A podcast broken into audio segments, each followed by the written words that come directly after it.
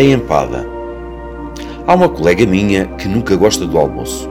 Chama-se Isabel, mas devia chamar-se outra coisa, porque Isabel não é nome de quem não gosta de almoçar. Traz sempre uma empada no cesto e deita a empada fora. E eu, que gosto tanto daquelas empadas, fui uma vez a correr e apanhei-a. Limpei-a muito bem e fui dá-la outra vez à Isabel.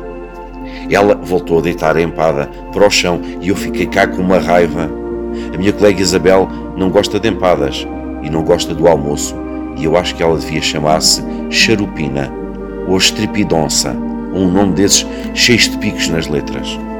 O bife é duro, o arroz está seco, o peixe está frio, a massa sabe mal, ela não gosta de nada. No outro dia, vi-a deitar a empada fora. Fui a correr, apanhei a empada, limpei-a muito bem e acabei por lhe dar uma dentada. E outra, e outra, e És mesmo um comilão, disse-me ela, e ficou a olhar para mim como se eu fosse um frasco castanho de algum remédio amargo. Eu acho que a Isabel ainda não gosta de gostar, ou pelo menos ainda não aprendeu a gostar, nem de empadas, nem de mim.